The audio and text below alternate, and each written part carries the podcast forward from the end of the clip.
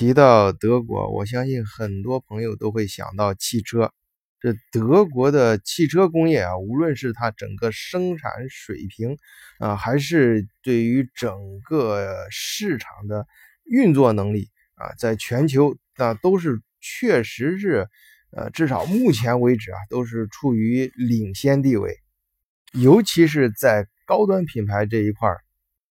宝马、奥迪、奔驰啊，这等等吧，这这一系列德国品牌啊。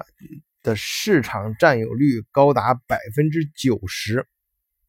不过最近啊，大众集团在它的供应商大会上啊，这个大众集团的 CEO 赫伯特·蒂斯啊，发表了，我个人觉得也是现在很多人啊，德国的啊，包括中国的汽车行业的人啊，有的共同的这样一个担忧。那就是他认为啊，至少有百分之五十的可能，就一半的可能性啊，这个未来德国汽车啊将不再具备像现在这样行业的领导地位。因为我自己接触啊，我找我身边朋友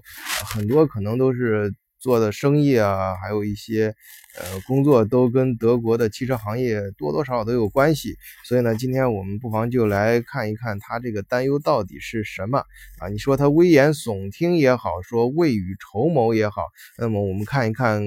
呃，或许对我们自己的工作能有一点帮助。换一个视角，也许世界大不一样。以德国视角。晚醉为你评说天下事。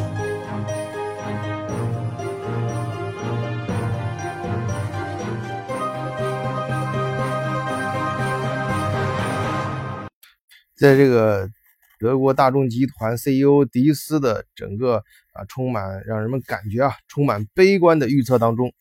他所有负面预测的这种威胁，其实是就是来自于一个。啊，就是就是有一个根本性的，也是迫在眉睫的原因啊，这个外部原因就是减排。就欧盟的立法机构啊，已经基本上达成了协议，就是到二零三零年的时候啊，整个这个欧洲啊，它要实现减排百分之四十啊，这德国人马上就不干了，尤其是这个汽车主机厂，百分之四十不行。啊，那他他说这个德国根据他们的这个预算，这个检测之后啊，就是最多能接受的就是百分之三十，啊，当然德国也拉了一帮小兄弟，像波兰呀、捷克斯洛伐克，反正就是他们有这个大众在那边有有有有厂的那些呃小国家，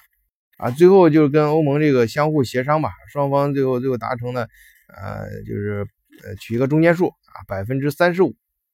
那这个数字背后。他为什么这么担心呢？就是这实际上减排啊，它具体到汽车行业来说，就是你不能搞现在的内燃机了，发动机要换换成电能啊，就是大力发展新能源汽车，或者是至少啊，至少是啊混合动力的。所以这个迪斯报告里面，他第一块提出啊，就这你首先是大家就非常关心的，跟咱们很多人切身利益相关的，就是哎，你这个工作位置。啊，到时候你想，原来生产发动机的这些厂，你比如说卡塞尔啊，我我有个朋友就原来在一汽，在他的那个呃，就是专门在呃车车间就是负责发动机生产的这一块呃，他他九几年的时候，九四年的时候啊，就上一世纪九四年的时候去德国实习，就是在卡塞尔，那可能整个这个厂到时候就不存在了，那你相关的这些人员以及它的外围啊，那那是不是意味着就要失业了？啊，迪斯啊，他粗粗这个掰着指头算了算，这个给出数字的更吓人啊！说到二零三零年的时候，如果全面禁止内燃机车的话，将会威胁到六十多万个工作岗位。那外延波及出去的就更多了啊，就是波及到汽车公司以及供应商的有四十点六万个工作岗位。毫不客气的说。啊，那到时候甚至涉及到这些原来的这些供应商，还有这个，这就是这这个是供应商大会上讲的。那你那涉及到这些供应商呢，就有可能就会破产。再往就是外围啊，就对于整个社会的影响啊，他倒没有讲的 那么大，呃，有点空啊。他但是他举了一些例子啊，就比如说你看一看底特律啊，这个牛津考利或者都灵，他提到这个几个城市都是原来的汽车城啊。你这这几个城市就是汽车产业出现问题的之后啊，尤其这种结构性问题出现的时候，那么现在就是这几个城市现在大家都知道，就是前段时间报纸上媒体上都看到，那现在整个城市的状况，那。可以说是惨状啊，大家有目共睹了。这城市会发生怎样的一个变化，那就不用多说了吧，大家都能看得到。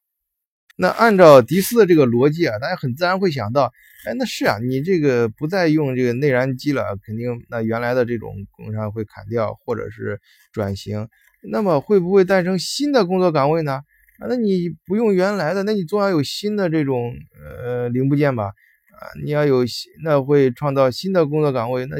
那那你去掉一些，再有一些新的补充上来，那整个需要的人不是并不会减少吗？哎，这问题就是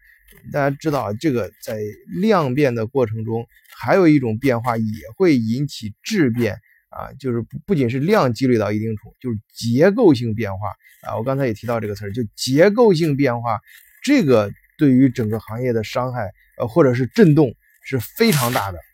因为从传统的内燃机啊切换到未来新能源或者混合动力的时候，它造成的结构是什么呢？关键是这个新的这个结构变化之后，比如说电池生产，我在前面很多期里面都讲过，德国非常头疼这个事儿。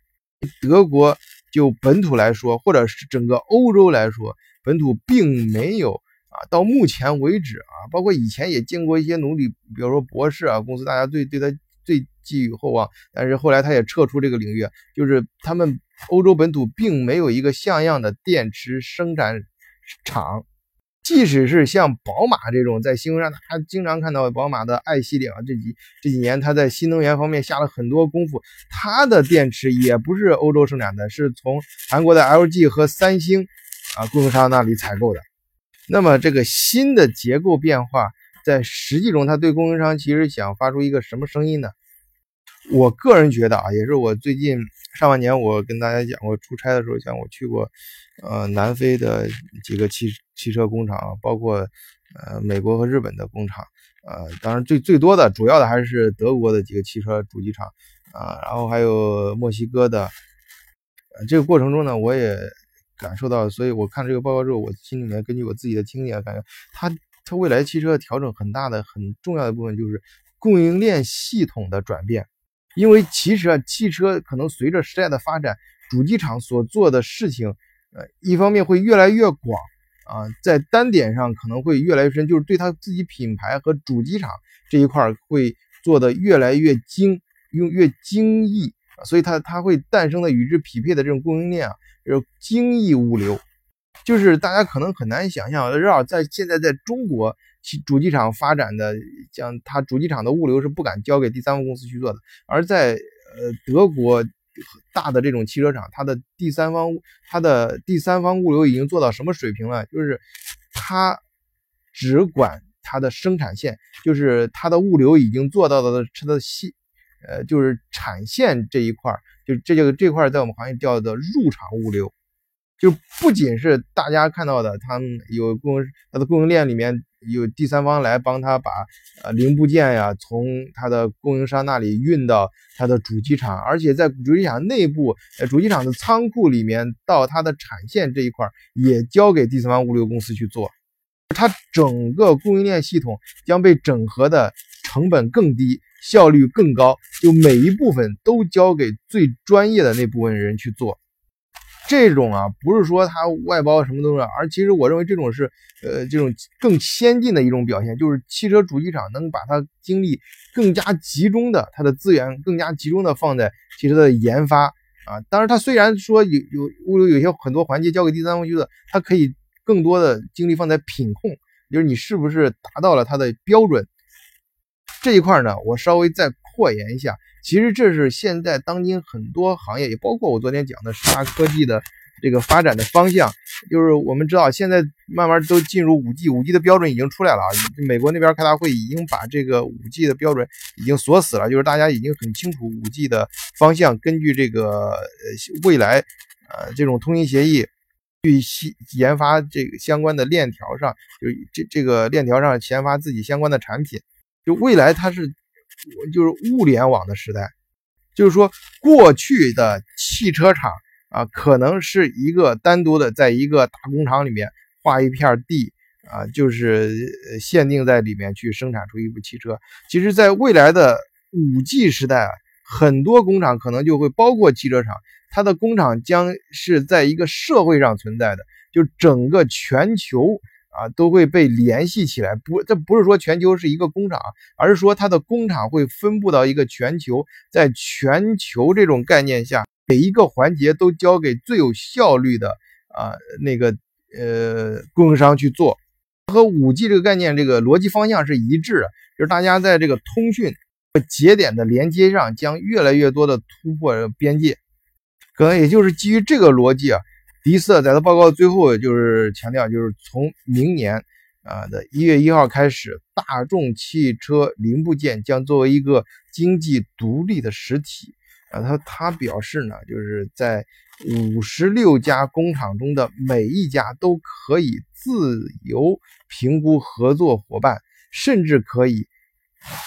为其他汽车制造商提供零部件。当然啊，这句话我觉得他说的其实比较鸡贼啊，因为